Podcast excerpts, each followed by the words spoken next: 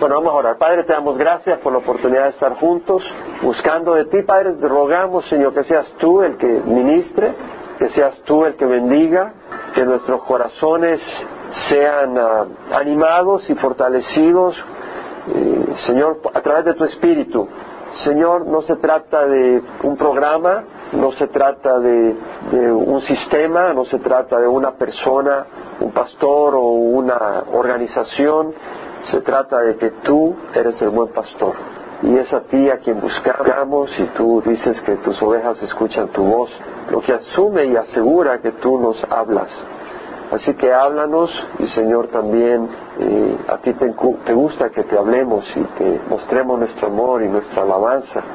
Así que Señor, eh, trabaja en nuestras vidas, tengamos un encuentro contigo, sintamos tu presencia, Señor, y sea honrado y glorificado. Necesitamos de ti, Señor. Y bendito seas, Padre. Unge, Señor, que podamos salir de acá sabiendo que hemos estado en tu presencia, Señor. Y que tenemos la gloria a ti, porque no es artimaña de nadie, sino que tú en tu gracia te presentas y te manifiestas cuando el pueblo te busca, Señor. Pues así dice tu palabra, busca y encontrarás. Así que así sea, Señor, en nombre de Cristo Jesús. Amén. Salmo 40 dice, a Jehová esperé pacientemente y él se inclinó a mí y oyó mi clamor. ¿Qué quiere decir pacientemente? Con paciencia. ¿Qué quiere decir con paciencia? ¿Qué quiere decir al Señor esperé pacientemente y él se inclinó a mí y oyó mi clamor? Se tomó el tiempo para esperar. Sí, se requiere fe para poder hacerlo, pero requiere tiempo. Es decir, quiere decir de que Él no se precipitó, quiere decir de que Él no tomó acción. Él está en una crisis. David está en una crisis, porque es un salmo de David, pero dice, esperé. Es decir, Él no tomó acción. Es decir, hay situaciones donde nosotros tenemos que tomar acción, ¿verdad? Porque es del Señor, pero hay situaciones donde no hay salida recta. Entonces es el Señor el que nos tiene que sacar de ella. Persona que está en una situación económica difícil, tal vez hay una, hay una salida que no es recta, ¿verdad? Robar, mentir, pero esa no es la salida del cristiano. Entonces el cristiano no tiene salida, la única salida es Jesucristo, la única salida es el Señor. Y eso es lo que quiere decir esperar pacientemente. Quiere decir de que espera y espera y espera y espera. Y si lees el Salmo 41, perdón, 42, te darás cuenta. pero vemos que hay momentos donde hay una desesperación, pero no actúas, sigues confiando en el Señor. Eh, me voy a adelantar un poco, sí tengo que adelantarme un poco. El versículo 9 del Salmo 42 dice, Adiós mi roca diré, ¿por qué me has olvidado? ¿Por qué ando sombrío por la opresión del enemigo? O sea, vemos al siervo de Dios quebrantado y dice, Dios mío, ¿por qué me has olvidado? El siervo de Dios no tiene que andar con hipocresía, tiene que tener una relación de hijo y padre con Dios. Y puede decir, papá, ¿por qué me has olvidado? ¿Qué pasó? Aquí estoy, pero clavado y no tengo salida. Si tú no me salvas, ¿quién? Esa es la relación que tenemos con nuestro Dios. dice, ¿por qué ando sombrío por la opresión del enemigo? Como quien quebranta mis huesos, mis adversarios me afrentan. Mientras me dicen todo el día, ¿dónde está tu Dios? ¿Por qué te abates, alma mía? Vemos que aquí está abatido. Pero, ¿por qué te turbas dentro de mí? Espera en Dios. Eso es tener paciencia. Tener paciencia es esperar en el Señor. No puede hacer otra cosa. Espera en Dios, pues he de alabarle otra vez. Él es la salvación de mi ser y mi Dios. Y eso es lo que tenemos que hacer. Hay situaciones donde no tenemos salida. La única salida es Dios si vas a esperar en Dios. Y si tú no esperas en Dios vas a tener otra salida, pero no vas a tener la bendición de Dios. Y el Señor dijo, ¿por qué me amas Señor, Señor y no haces lo que yo te digo? Y si somos hijos de la luz, vamos a caminar en la luz, no en la oscuridad. Y ahí vamos a conocer quiénes son hijos de la luz y quiénes son hijos de la oscuridad. Al Señor esperé pacientemente y Él se inclinó a mí y oyó mi clamor. ¿Qué quiere decir que se inclinó a mí y oyó mi clamor? ¿Dios tiene rodillas o es espíritu? Dios es espíritu, pero ¿qué quiere decir? Entonces a veces el salmista usa un antropomorfismo, es decir, una, eh, asume a, Dios que es espíritu como que tiene un cuerpo humano y se inclinó a mí y oyó mi clamor. ¿Qué quiere decir se inclinó a mí y oyó mi clamor? ¿Le escuchó? Respondió, ¿y qué más quiere decir cuando dice se inclinó a mí y oyó mi clamor? Se acercó a mí, se ocupó de mí. Eso es lo que quiere decir. Dios está, Dios está encargado de todo el mundo, Dios está en todas partes. Pero cuando dice se inclinó a mí y oyó mi clamor, es decir, Él toma mi necesidad como algo importante y atiende a mi necesidad. No me pasa por alto puso atención a mí, se acercó a mí, como decía alguien, ¿verdad? Me sacó del hoyo de la destrucción y del lodo cenagoso, asentó mis pies sobre una roca y afirmó mis pasos, puso en mi boca un cántico nuevo, un cántico de alabanza a nuestro Dios, es decir, ¿por qué un cántico nuevo? Esta es una nueva crisis y al sacarlo el Señor de esa crisis, David tiene un cántico nuevo, algo nuevo que que expresar algo nuevo, que por qué darle gracias a Dios, hasta compone una nueva canción, por decir así, por ese evento, por esa situación. Tal vez tú tienes una crisis y cuando sales de esa tú, tienes un cántico eh, que refleja lo que Dios hizo por ti en esa crisis. Puso en mi boca un cántico nuevo, un cántico de alabanza a nuestro Dios. Algunos cuando Dios los saca de una crisis tienen cánticos, oh Susana, no llores más por mí, no, no, no se trata de eso. Eh, ¿Sí me explico? Eh, ¿Cierto o no es cierto? Sí, se ponen a cantar rancheras felices, pero se olviden de alabar a Dios, ¿no? Cuando, nos, cuando Dios dice canto mal, yo sé que canto mal, no se preocupen. Estaba ilustrando nomás. Cuando Dios nos bendice, recordemos darle gracias al Señor, porque somos muy desagradecidos a veces. El Señor, Señor, estoy pasando tal problema, ya, ¿verdad? Pero no le damos gracias a Dios, no lo alabamos. Puso en mi boca un cántico nuevo, un cántico de alabanza a nuestro Dios. Muchos verán esto y temerán y confiarán en Jehová. Cuán bienaventurado es el hombre que ha puesto en Jehová su confianza y no se ha vuelto a los soberbios ni a los que caen en falsedad. Oh, los soberbios aparecen dándote consejo, ¿verdad? Dándote consejo cómo resolver el problema y cómo salir adelante en el trabajo, cómo moverte en un negocio, cómo resolver una situación con en tu familia, eh, la soberbia, ¿verdad? Pero nosotros tenemos que actuar en humildad, esperar en el Señor, eso es humildad. Actuar en la carne es soberbia, es arrogancia. Es decir, Señor, yo no tengo que esperar a ti, yo voy a hacer esto, yo tengo que sacar adelante esta situación. Esa es arrogancia. Muchos son, Jehová Dios mío, las maravillas que tú has hecho y muchos tus designios para con nosotros. Nadie hay que se compare contigo. Si los anunciara y hablara de ellos no podrían ser enumerados. Sacrificio y ofrenda de cereal no has deseado. Has abierto mis oídos. En el Antiguo Testamento, cuando una persona era un siervo, un esclavo, había que dejarlo libre cada cierto tiempo los esclavos se dejaban libres, el séptimo año. Pero si tú querías seguir siendo siervo de esa persona, decías, no, pues aquí estoy bien, eh, taquitos todas las mañanas sin problema, las tortitas, eh, eh, chilaquiles y tengo techo, me va bien. dices, no, ¿por qué no voy a ir? Yo no me quiero ir, yo quiero ser libre, yo quiero estar con mi, mi amo. Entonces te, te ibas a la puerta y te perforaban la oreja. Y eso era que eras un siervo de por vida por tu propia voluntad. Entonces dice el salmista, has abierto mis oídos, en otras palabras, yo me he ofrecido para ser un siervo tuyo para siempre. Yo, te, yo, yo estoy bien contigo, yo no quiero estar libre de ti. Yo quiero estar contigo siempre, que tú seas mi amo, que tú te preocupes por mí, yo a ti te obedezco. Y dice, holocausto y ofrenda por el pecado no has requerido. Entonces dije, he aquí vengo. En el rollo del libro está escrito de mí. Me deleito en hacer tu voluntad, Dios mío. Tu ley está dentro de mi corazón. Ahora vemos que dice sacrificio y ofrenda cereal no deseado. Porque hermanos, es más fácil ofrecer un sacrificio externo que darle nuestro corazón al Señor. Digo, es más fácil para el corazón rebelde. En primera de Samuel capítulo 15, versículo 22, dice la palabra, ¿lo puede leer alguien en voz alta? Samuel dijo, se complace Jehová tanto en los holocaustos y víctimas como en que se obedezca a las palabras de Jehová. Ok, vamos a ir despacio. Vemos que acá Samuel está diciendo, se complace Jehová tanto en holocaustos y sacrificios como en la obediencia a la voz del Señor.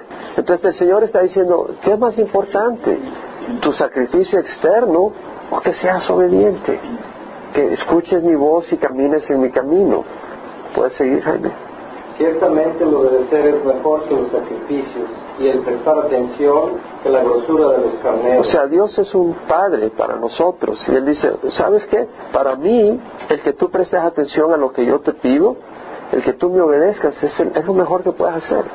Un padre que tiene un hijo obediente, o sea, si tú tienes a un hijo y, y viene y te dice, a, a, la mamá, ¿verdad? Y la mamá le está diciendo que no haga algo y viene el hijo y, no le hace caso, pues le trae una rosa, le dice, no, no, tienes que hacerme caso. O sea, lo que tú quieres es obediencia principalmente, es el mejor regalo que un hijo le puede dar a sus padres. Y acá dice, el obedecer es mejor que un sacrificio, el prestar atención que la grosura de los carneros. ¿Puedes seguir? Porque como pecado de adivinación es la rebelión y como ídolos e idolatría la obstinación. Por cuanto tú desechaste la palabra de Jehová, Él también te ha desechado para que no Gracias, Jaime. O sea, la rebelión, hemos hablado de lo que es la transgresión. ¿Qué es la transgresión? La transgresión es ir contra la voluntad de Dios. Eso es transgresión. El pecado es que tratamos de hacer las cosas, pero por nuestra propia naturaleza no la logramos hacer, por nuestra propia imperfección. Bueno, acá vemos que la rebelión, la transgresión es una rebelión. Tú sabes lo que debes de hacer. Tú sabes cómo debes de actuar en cierta situación. Si tú has robado, tienes que regresar lo. Y si tú has ofendido, pedir disculpas. Eh, si tú, no sé, distintas áreas, tú sabes lo que la palabra nos enseña. Y si el Señor te está hablando y tú lo estás resistiendo, eso es rebelión. Y la rebelión es como el pecado de adivinación. Y la desobediencia es iniquidad e idolatría. Por cuanto has desechado la palabra del Señor, Él también te ha desechado, le dijo a, a, a Saúl, Samuel, yo no quiero ser desechado por el Señor. Yo quiero ser agradable al Señor. No consiste únicamente en conocimiento intelectual de la palabra de Dios, pero realmente ser agradable a Dios en nuestro caminar. Eso es lo que debemos de buscar nosotros. Pues nosotros podemos hacer un sacrificio, ¿verdad? Venimos los miércoles y los domingos a la iglesia, es mi sacrificio, Señor. Ya estoy bien contigo. No cómo somos nosotros, cómo nos comportamos, cómo actuamos. Queremos ser como el Señor quiere que seamos. Que el Señor nos ayude, de eso se trata. No se trata del tamaño de nuestra congregación, ¿verdad? No se trata de eso. Se trata de que podamos crecer en el Señor y que podamos aprender a amar, a caminar en la luz, a obedecer al Señor. Holocausto y ofrenda por el pecado no has requerido, entonces dije, he aquí vengo, en el rollo del libro está escrito de mí, me deleito en hacer tu voluntad. Esta es una palabra profética de quién?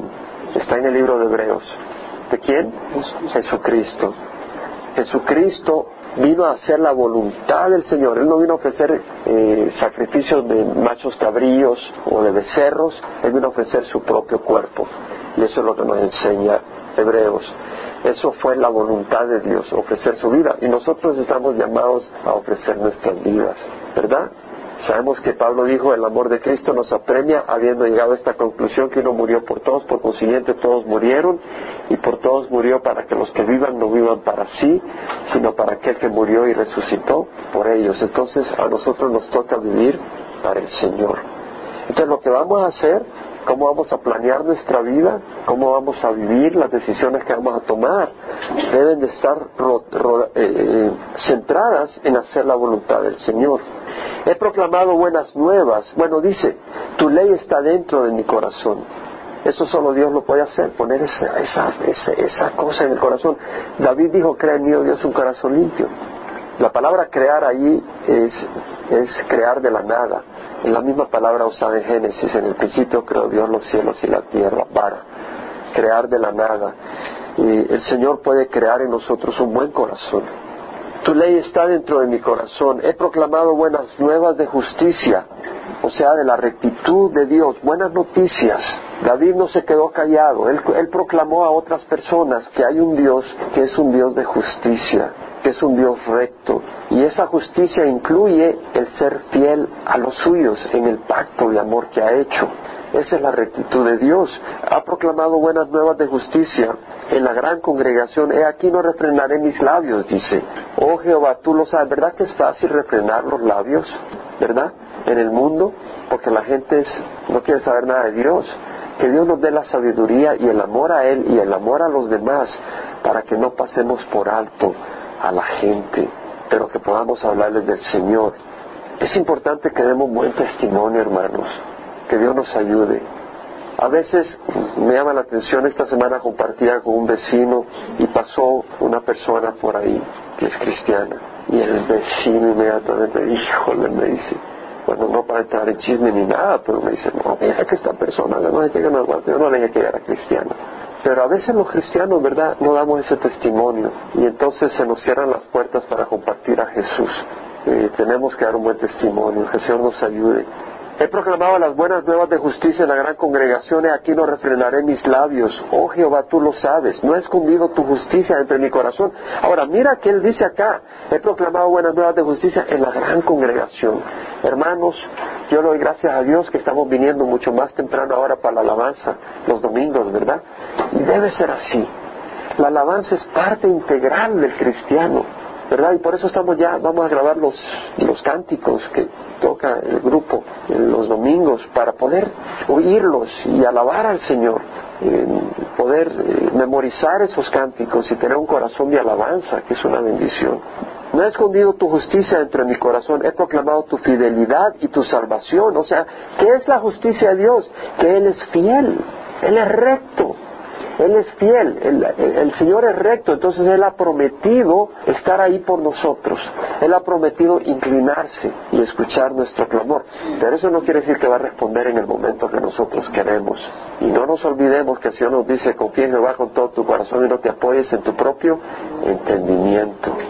Entonces hay veces que no entendemos ni pío, pero ahí vamos a ver en quién estamos confiando, ¿verdad? Porque la persona arrogante cuando no entiende, no se queda ahí pero el que es humilde se cae en la mano del Señor aunque no entienda. No he escondido tu justicia entre mi corazón, he proclamado tu fidelidad y tu salvación, no he ocultado a la gran congregación tu misericordia y tu verdad. Tú, oh Jehová, no retengas tu compasión de mí. Ahora le dice al Señor, no retengas tu compasión, tu misericordia, es decir, ese, ese, ese, ese amor de pacto, esa fidelidad, esa, esa ternura de Dios hacia nosotros y tu verdad me guarden continuamente. Le está clamando porque me rodean males sin número. Ahora acá viene y clama y dice, me rodean males. ¿De dónde vienen esos males que estaba pasando David? Pobrecito mis iniquidades me han alcanzado y no puedo ver. O sea que, eh, eh, acuérdate, creo que fue el domingo pasado, el miércoles pasado hablábamos de que el Señor nos va a perdonar, pero las consecuencias nos van a abrazar, mi hermano. Y por eso cuidémonos del pecado. Y si tú te, entercas, eh, vas a pagar caro. ¿Quién puede decir amén? Amén. Amén. Pero digo, ¿quién puede decir amén porque lo ha experimentado? Amén. ¿Verdad? Amén. ¿Mm? Entonces dice, porque me rodean males sin número, mis iniquidades me han alcanzado y no puedo ver, son más numerosos que los cabellos de mi cabeza y el corazón me falla. Ten a bien, oh Señor, libertarme. Apresúrate, Jehová, a socorrerme. Sean avergonzados y humillados aún a los que buscan mi vida para destruirla. Sean vueltos atrás y cubiertos de ignominia los que se complacen en mi mal. Hay gente que se complace en el mal nuestro. Hay gente que está no hay problema si nos va mal.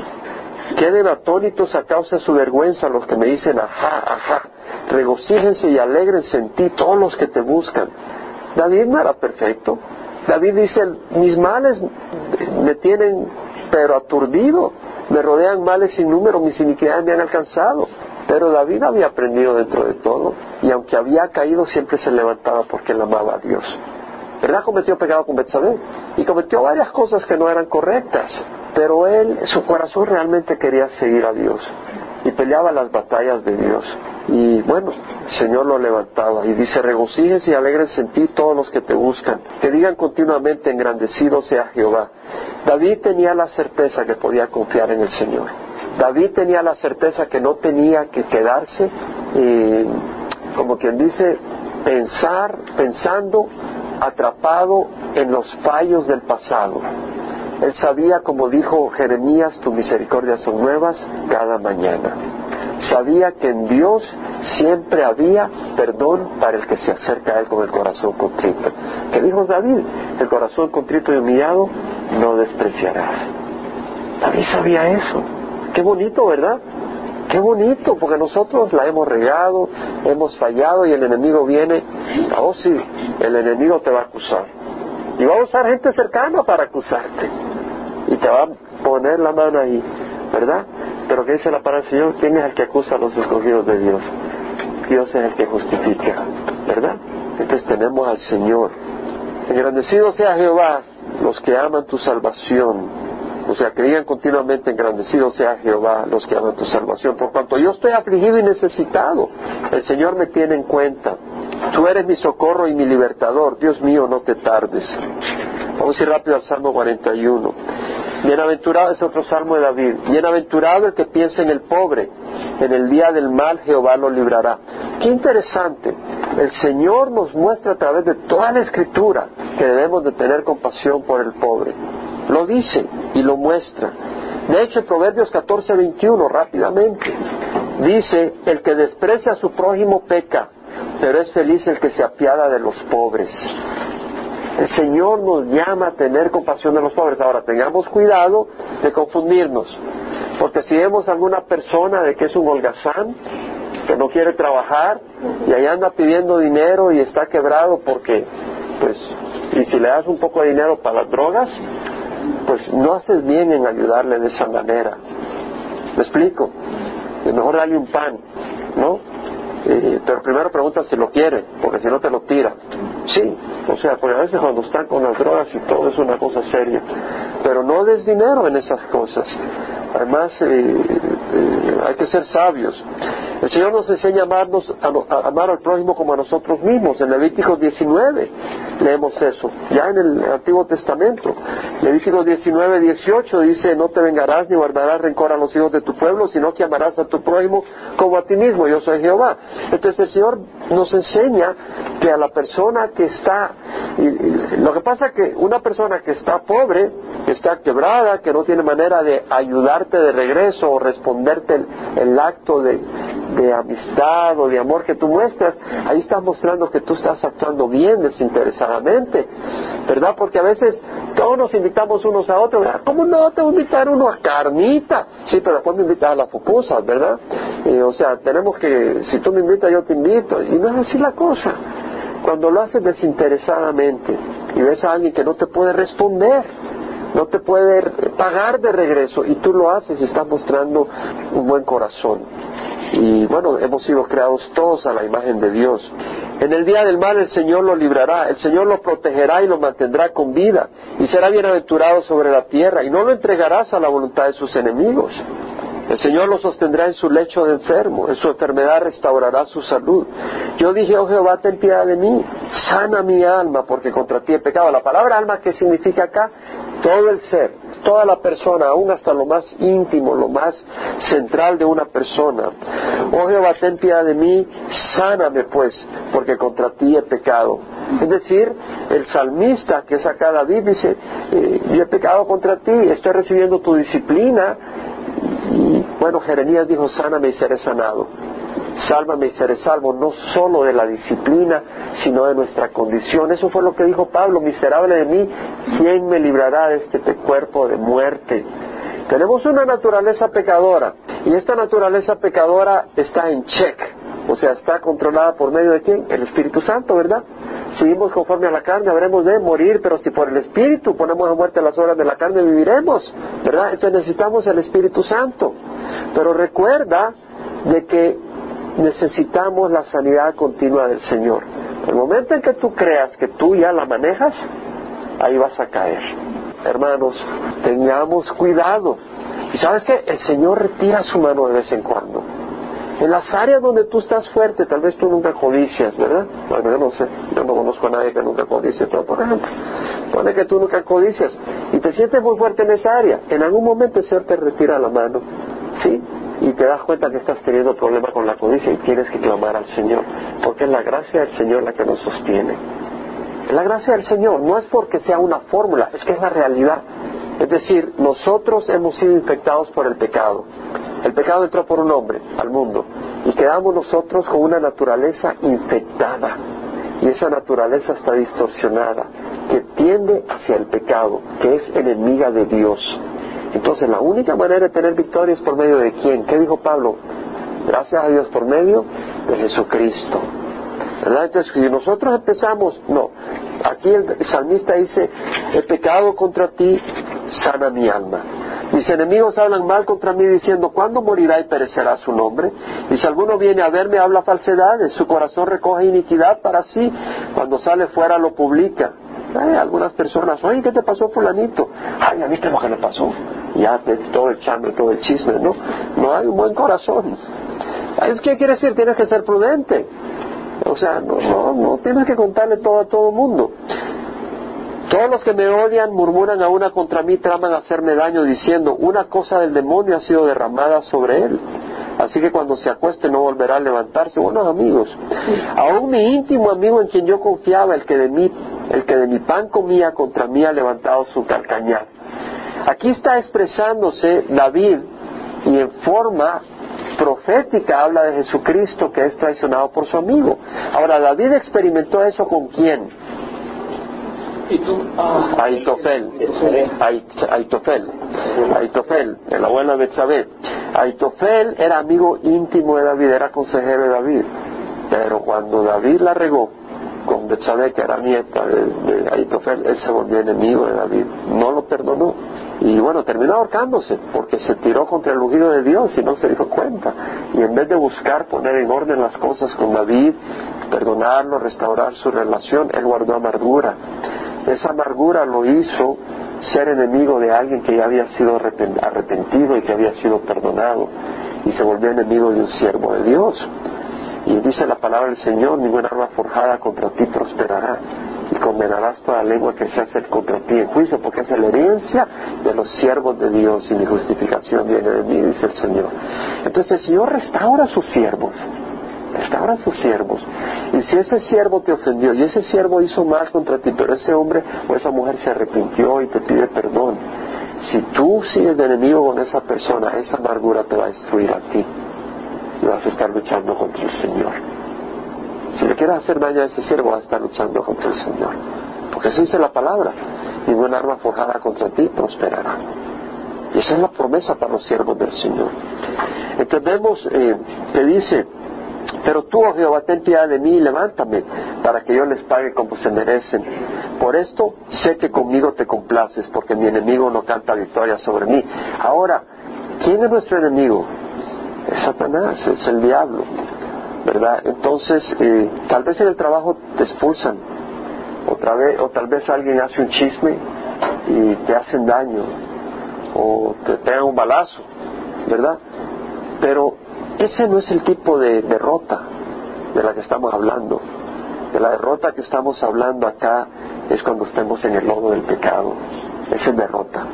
El Señor ha prometido victoria a los que le buscamos. Dice, en cuanto a mí, me mantienes en mi integridad y me afirmas en tu presencia para siempre. ¿Verdad que no queremos terminar destruidos en pecado? ¿Verdad que no? ¿Sabes? Yo hoy en la mañana o ayer estaba pensando en las palabras, en las últimas palabras que diría antes de irme de este mundo. Y no tenía problema en decir, he terminado la carrera, he peleado la batalla, he guardado la fe. Eso es lo que quiero terminar diciendo. ¿Y sabes qué creo? Creo que van a ser mis palabras. Esas son las palabras que tú vas a decir. Porque si no estás planeándolo, no las vas a llegar a decir. No estoy hablando de los labios, estoy hablando del corazón. No estoy hablando de que tú seas perfecto, porque soy muy imperfecto, yo soy puro polvo. ¿Sí me explico? Pero yo estoy seguro que Pablo tenía en su carrera siempre esa perspectiva. Pelear la batalla, correr la carrera, guardar la fe. Y por eso puedo decirlo al final. ¿Quién de ustedes está dispuesto a pelear la batalla, correr la carrera y guardar la fe? Levanta la mano. Si no estás dispuesto, no vas a decir esas palabras al final. Y vas a decir, la regué, no llegué, no guardé la fe. Pero acá vemos a David. En cuanto a mí me mantienes en mi integridad, Pablo dijo, yo sé en quién he confiado mi alma y me afirmas en tu presencia para siempre. Bendito sea Jehová, Dios de Israel, desde la eternidad hasta la eternidad. Amén y amén. En 14 minutos me voy a echar el Salmo 42 porque quería, quería leerlo. Vamos a ir al Salmo 42. Este no es de David, Es de los hijos de Coré, pero también es ungido, también es inspirado. Como el siervo anhela las corrientes de agua, así suspira por ti, oh Dios, el alma mía. El siervo, sediento, buscando agua. Mi alma tiene sed de Dios, del Dios viviente. No, esta no es un salmo, eh, como quien dice así, me eh, ¿cómo te lo quiero decir? Este es un salmo arrebatador. Este no es un salmo romántico. Este es un salmo de alguien que está quebrantado. Y dice, mi alma tiene sed de Dios. Tú tienes sed cuando no tienes agua en ese momento. Lo que está diciendo el salmista acá es, Señor, ¿qué pasa? Me estoy muriendo, estoy esperando y no te veo. Señor, ¿dónde estás? Mira mi situación. Hasta la ansiedad me quiere arrebatar el corazón. ¿Qué pasa, Señor? ¿Dónde andas? Eso es lo que está diciendo. Esto no es algo romántico. Dice, mi alma tiene sed de Dios, del Dios viviente. ¿Cuándo vendré y me presentaré delante de Dios? Mis lágrimas han sido mi alimento de día y de noche. Mientras me dicen todo el día, ¿dónde está tu Dios? ¿Qué cosa? ¿Quién le decía a Job dónde está tu Dios? Eran sus amigos. Sus amigos lo estaban acusando de injusto. Cuando, cuando los enemigos se burlan de ti, te duele. Cuando los amigos y los cercanos te ignoran, te duelen. Pero cuando te acusan injustamente, eso es echarle limón a las llagas, mi amigo.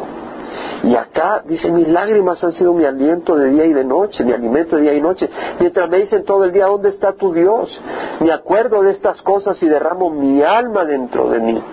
Esto no es algo romántico ahí con guitarra, este hombre está deshaciéndose de cómo iba yo con la multitud y la guiaba hasta la casa de Dios. ¿Cómo íbamos a la banda? Señor, ¿qué pasa? Hasta... Acuérdate, Señor, cuando iba a Calvary Chapel y en la mañana me ponía a alabarte con el grupo y ahora estoy destruido. ¿Qué pasa, Señor? Es el corazón. Entonces tú a veces experimentas eso, ¿no? ¿Quién puede decir amén? Algunos dicen, no, yo no, yo siempre en victoria, hermano. No, la victoria es estar en las manos del Señor. No quiere decir que tus emociones van a estar siempre, oh, todo tranquilo. Tú no estás en la batalla. Tú no vas a la batalla con saco y corbata. Estás pasando las balas y todo. Me acuerdo de esto y derramo mi alma dentro de mí de cómo iba yo con la multitud y la guiaba hasta la casa de Dios con voz de alegría y de acción de gracias, con la muchedumbre en fiesta. ¿Por qué te abates, alma mía? ¿Por qué te turbas dentro de mí? Espera en Dios, pues he de alabarle otra vez. Eso es esperar en Dios. Es decir, esperar pacientemente por la salvación de su presencia. Dios mío, mi alma está en mí deprimida. interesante. Él dice, ¿cuándo vendré y me presentaré delante de Dios? Y sin embargo dice, Dios mío, mi alma está en mí deprimida. Le habla a Dios. No lo ve, no lo siente, no lo palma, pero sabe que está ahí por fe. Y habla con Dios. Por eso me acuerdo de ti desde la tierra del Jordán y desde las cumbres del Hermón, desde el monte Mizar. Un abismo llama a otro abismo a la voz de tus cascadas. El abismo de un corazón desesperado, clamando las profundidades de Dios. Señor, mira, todas tus ondas y tus olas han pasado sobre mí. De día mandará Jehová su misericordia y de noche su cántico estará conmigo. Eso es esperar. No, no, yo sé que esto no va a terminar mal yo sé que de tarde o temprano Él me va a rescatar. No me voy a ir al mundo, no voy a hacer locuras, no me voy a desesperar y voy a empezar a actuar de una manera pecaminosa. Elevaré una oración al Dios de mi vida. A Dios mi roca diré, ¿por qué me has olvidado? ¿Por qué ando sombrío por la opresión del enemigo? Hay opresión. Como quien quebranta mis huesos, mis adversarios me afrentan mientras me dicen todo el día, ¿dónde está tu Dios? ¿Por qué te abates, alma mía, y por qué te turbas dentro de mí? Espera en Dios, pues de alabarle otra vez. Él es la salvación de mi ser y mi Dios. Y en estos días, hermanos, que nos estamos acercando a la venida del Señor, no sabemos cuándo va a ser, puede ser hoy, puede ser una semana, puede ser en dos, tres años, cinco años, yo no sé, pero el Señor está cerca. En estos días yo estoy convencido que Satanás ataca, que ataca fuertemente. El Señor permite que pasemos momentos difíciles, ¿verdad? Yo creo que son oportunidades para trabajar en nuestras vidas, quebrantar nuestro orgullo y, hacer su propósito. Así que vamos a venir al Señor y vamos a poner nuestro compromiso con Él en medio de las luchas en medio de las dificultades, en medio de las depresiones, en medio de las pruebas donde tenemos que esperar pacientemente, nunca sueltes tu compromiso con el Señor. Cierra los ojos. Pablo dijo, he peleado la batalla, he corrido la carrera, he guardado la fe. Que esa sea tu oración, que ese sea tu propósito. Los días se van a poner peores como dijimos el domingo, de veras yo estoy convencido. Y si ahora eres flojo, no la vas a hacer después. Tenemos que buscar al Señor de corazón. No podemos soltar la pita. No podemos, hermanos. No podemos. Satanás anda como león rugiente buscando a quien devorar. Tenemos que caminar con rectitud.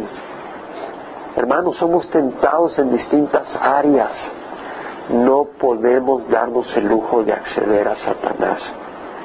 Tenemos que estar comprometidos con el Señor.